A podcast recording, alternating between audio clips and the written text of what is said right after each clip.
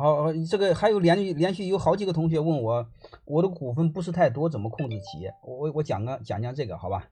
我们股份不是太多，怎么控制企业？我先讲我吧。你比如我在泰山管理学院只有二十来个点的股份，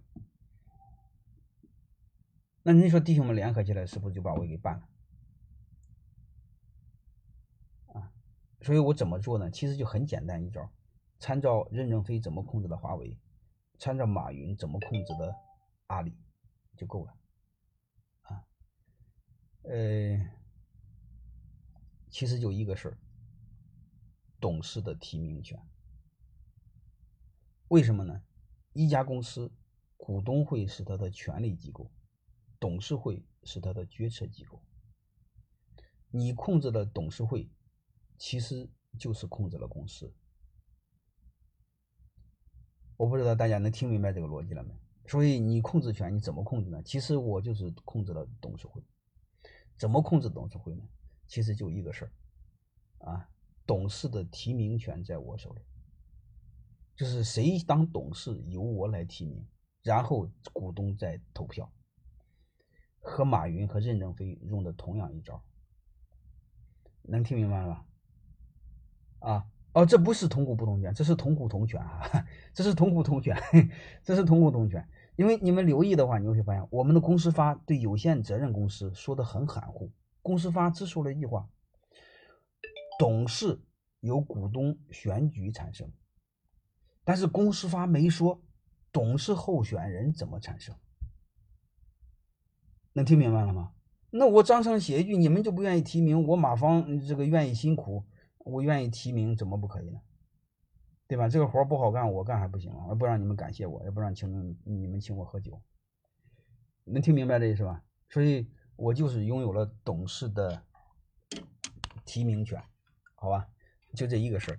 但是呢，我更想说说几句话在哪呢？第一个呢，我再重新做设计，做一个什么设计呢？就是我将来之后会放弃一部分的提名权，由大家选举董事。因为我老提名的话，相当于是我全部说了算，大家是没有安全感的。为这个事儿，我还专门写过一篇文章。你想安全，必须给别人安全。啊，我我很快就会实施。实施到什么程度呢？就是我会做到百分之六十的董事还是由股东选举产生，我只在董事会保留否决权就够了，好吧？我还是那句话，为什么要这么做？因为你不要尝试控，就像一个女人想控制一个男人，越抓越抓不住。啊，对我们团队也一样。最好的情况下叫不战而屈人之兵，就是你不控还能控。这就叫优秀，啊，就是用什么，用理念影响一个企业，用文化影响一个企业，好吧？我很快就会只保留否决权，这是第一个，就是通过提名权控制这家企业。还有一个就是你们说的同股不同权，同股不同权就直接说，你比如我马方二十个点的股份，在股东会投票当中，我一票顶五票，一票顶十票，你们。啊，一票顶一票，好吧，这叫同股不同权。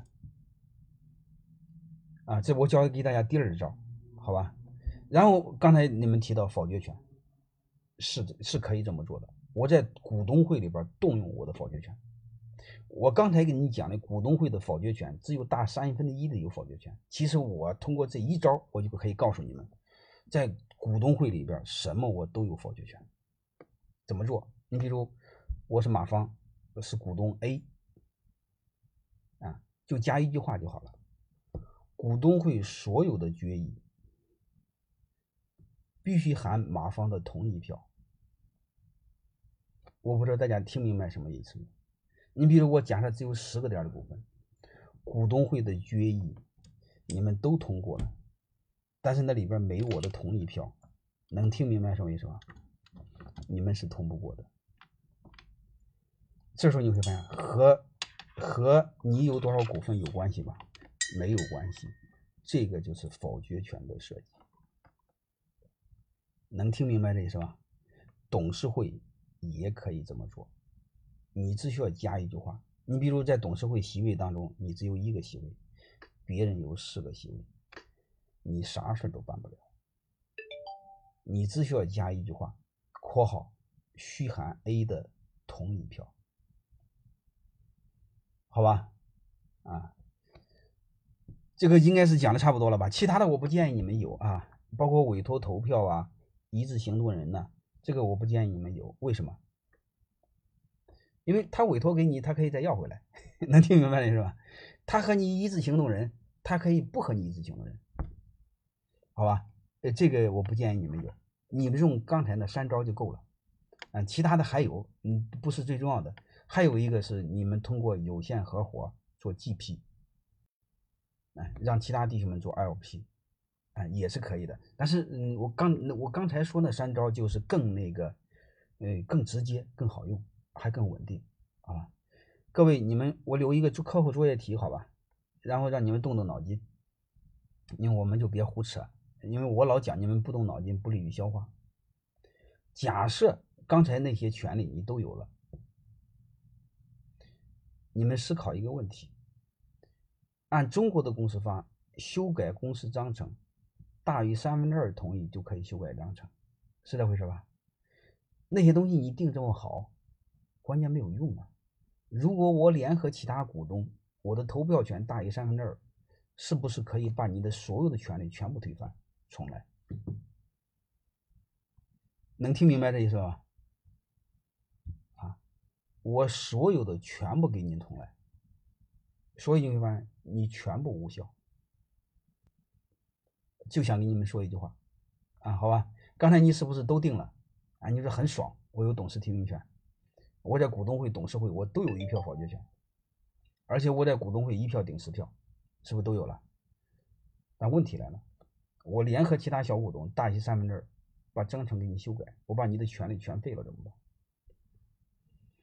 能听懂什么意思吧？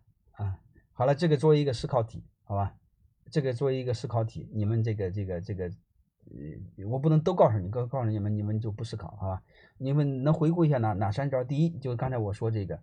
董事提名权，第二个就是专业上叫牛卡计划，你们可以 A、B 股就一票顶十票，当然你一票顶五票也行，好吧？还有一个是否决权，否决权的设计，啊，但是刚才我们提一个问题，提一个什么问题呢？就是我说那个，如果我联合其他股东把章程给你修改了，你定这些东西我全部给你摧毁，你怎么办？这个就到这吧。我留个作业，你这个作业我就不回答了，好吧？占股不低于三四，那个有点太粗暴哈，那个不一定的，你上市的时候就不一定了，好吧？我再回答另外一个问题，好吧？还有十分钟，我看我再回答一个更通用的问题，然后我们就结束。嗯，那刚才那个你们就你可以议论哈，你们可以讨论，甚至可以问问别人。你你如果把刚才那一招给解决了，你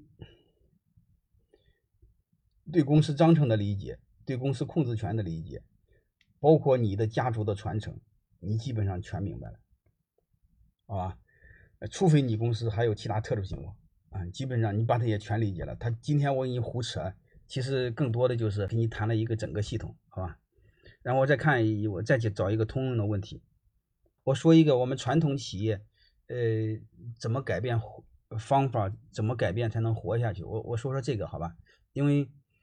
我我研究两两严格意义上，我研究两三个领域吧，嗯，管理、治理和股权，啊，我下面回答一个这个，我们传统企业在当前怎么能活下去？我们从去年开始，我们都都说是往后十年最好的一年，今年更是，明年更是，啊，所以这是大的经济形势，你没法改。而且我刚才说过，我们全球会建立孤立主义。大家知道，这个一个国家之间的来往贸易，对我们一个国家的 GDP 的贡献至少占百分之三十，可能对我们来能占到百分之五六十还多。但是你会发现，这段时间很多工厂开工很开心，开工了一个月半个月，你会发现订单没了，这是很恐怖的事儿。呃，长话短说。未来经济很糟糕，啊，所以这个时候呢，我们更可能的两头吧，就是一个企业，你会发现衡量一个人健康能抵御外界风险的基本能力是什么？就是身体不臃肿，身体健康。我们怎么来衡量一个企业的健康？衡量一个人的健康，其实可以衡量一个企业的健康，它背后的逻辑是一样的，就是没有赘肉，就是说白了，它每一块功能对你存在都有用，没有用就不要要。还有一个不创造价值的都不要要。嗯，你会发现我们企业有很多东西在哪呢？就是你的企业，它只花钱不挣钱，你就不要要它。就是你记住这个逻辑，他只花钱不挣钱都不要要，所以你只要记住记住这这一个逻辑就够了。然后在这个基础上怎么做呢？第一个是开源，第二个是节流，这个通用性大家都知道啊。我先说节流，节流就是降低我们企业所有的固定开支，该退的房子全退掉，然后能外包的尽可能外包，就是降低我们所有的固定开支。还有一个员工，你能不用的就不用，啊，好吧，这是这个是这个叫要瘦身健身，就不管怎么降低固定开支，这点我们向海尔学习。海尔直接说，我有很多员工，几十万员工，但是我发工资的很少，都在我的生态链产业链上，好吧，我建议你们这么干。啊，你比如我举一个案例吧。去年有一家卖化妆品的济南的企业，叫半亩花田。他去年在化妆品领域啊，啊异军突起，从五个亿做到了二十个亿。啊，我是他的顾问，他是泰山管理学院的学生。啊，我先说他两个事儿给你们做，他为什么能翻这么快呢？他迷瞪过来一个事儿，以前他自己做工厂，啊，就是卖的手膜啊。他以前是自己做工厂，他后来发现工厂投入多，成本高，牵涉精力，检查又多，啊，他就不要了，工厂独立出去和我没关系，好吧，他就把工厂给开掉，不就外包吗？啊，你工厂你会发现牵涉人力物力特多，但是利润特薄。然后他只做什么供应链的管理，前端做营销，后端做供应链管理，全球整合资源。这就你会发现，他前端只要卖不出去货，后端就不用花钱买。他家没有固定成本，就是固定成本，你简单可以理解为员工开支。员工开支你会发现挣钱不挣钱都得给员工发，是这回事吧？你要工厂花你多少钱？你供应链你会发现，你前端卖不出去，供应链你是不给钱的。你可以压他一个月货嘛？这样企业是不是健康？然后他全球整合资源。有一次在国外的时候，他考察国外的很多类似化妆品厂，啊，包括你们有些品牌可以到国外收购，因为国外他这个生活节奏慢，有的二三十个人的企业能活二三十年，啊，他自己说，我从来没有见过这么淳朴的老板。那天晚上一块吃饭。当时那次考察呢，还还和我在一起。我给他说个什么事呢？那个时候呢，去年的十月份吧，他就知道他去年会发展很好，翻个五倍没问题。然后当时我就警告他，啊，不是播放录音啊，今天是直播啊，我就警告他，我说你发展这么快，俺做到二十个亿。然后你不得不把很多权利给你那帮高管，那帮伙计是封疆大吏，全球给你折腾，权力大，责任大，但风险小。一帮穷光蛋，捅了篓子是不是都是你的风险？你怎么办？然后我就告诉他，你尽快让你的员工花钱买股份。相当于入伙交个保证金，如果你乱搞的话，以你的股份承担风险。哎，结果这伙计还真听我的了，听了我的之后呢，去年年底连做两次补全激励，啊，然后就做两招吧。这个给你们总结一下哈，给你们这个这个做个总结。你会发现，第一个他把工厂卖了，第二个他让核心人员都买了他的股，买了两次啊。这是济南那个办谋划田，你们能查到的哈。所以我们尽可能的降低固定开支。固定开支最大的好处是什么呢？就是你前端能收到钱，你才花钱；你收不到钱，你就不花钱。我不知道大家能听明白这意思吗？嗯，所以我们千万别这个一停业了，你会发现工资照开，收入没有，这是个恐怖的事儿。你最好做到，我有收入我就开支，我没收入我就没开支，这是不是就很健康？好吧？所以这是叫节流。然后还有一个呢，就尽可能开源。开源的时候我就谈一个观点，好吧？我们谈完我们就直播就结束，然后我们下一个周再见啊！你你们有问题，我的助理都会收集起来，然后我随后给大家解答。啊，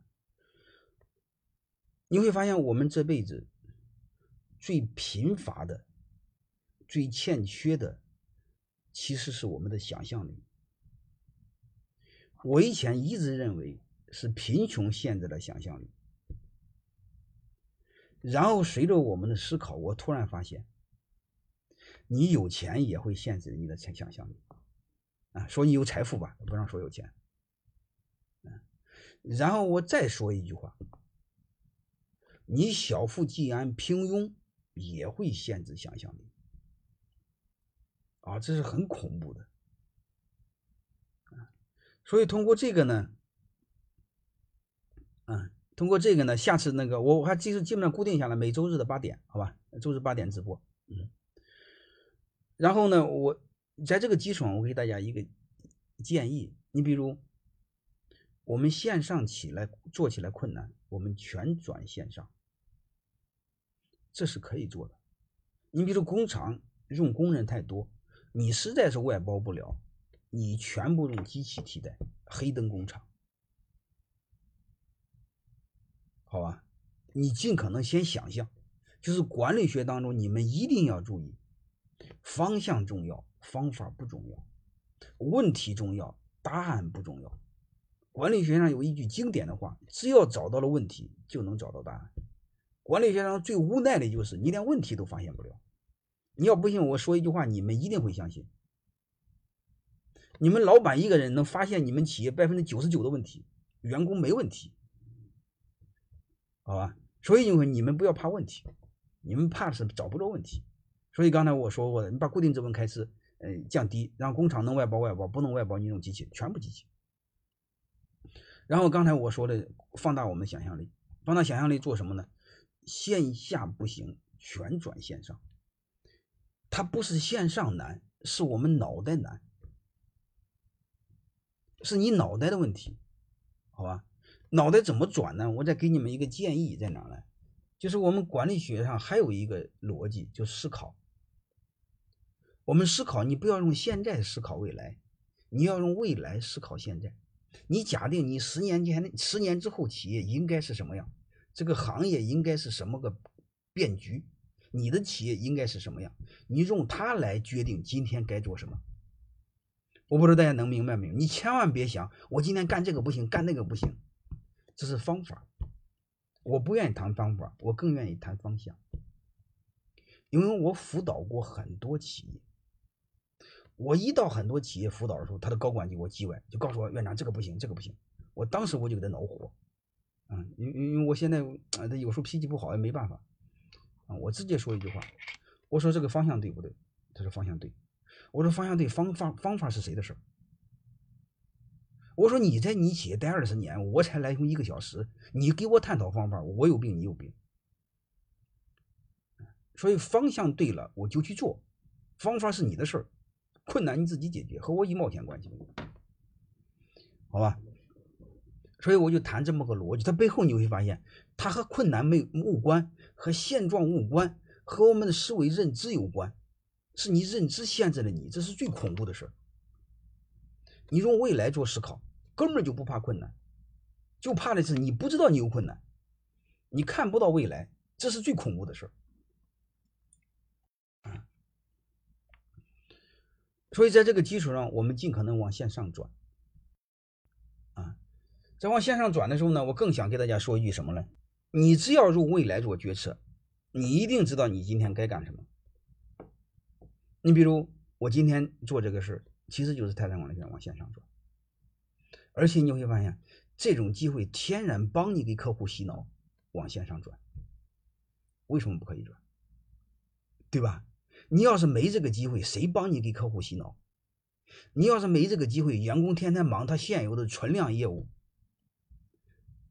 你想转员工没时间，现在都在家里闲的蛋疼，你会发现，你转太容易了。然后还有一个，我告诉你们，你翻开地图看看，中国能占多大一块？地球占多大一块？你们思考了吧？全球化怎么不可以？谁告诉你全球化很难的？而且我再告诉你一句话：中国人平均年龄哈，不是平均寿命，就是中国人所有的年龄加在一起除以人数，就平均年龄。现在啊，应该是在三十七八岁左右啊，严重老龄化。我想跟你说，东南亚的平均年龄在二十八岁左右，印尼在二十二岁左右。我不知道你通过这个想到的什么？年轻人在哪，我们的市场就在哪。我还没说全球呢，光说了个东南亚。东南亚的光一个东南亚的市场就和中国差不多，而且它比中国年轻啊。你比如那个印尼，它将近两个亿人，它是第四大。就是不管是人口还是那个，呃，那个那个面积，都是第四大国，好吧？就是不管怎么着啊，呃，我不是把我的手机砸了哈，嗯，我实在是有难言之隐，你们稍微忍耐点，好吧？我尽可能我最大的努力，我实在不行，我明天再找个通信公司，啊，呃，这个确实抱歉，我不是有难言之隐，我都会告诉你的。我肾虚都告诉你了，没什么不可以告诉你的，好吧？我一定会注重客户体验的，嗯，我我有机会告诉你们，好吧？啊，就刚才我说这些，嗯，你你就是一开源，我我应接流我讲了，开源我也讲讲了，好吧？线上往线下转，中国不行，往中国国外转，包括采购。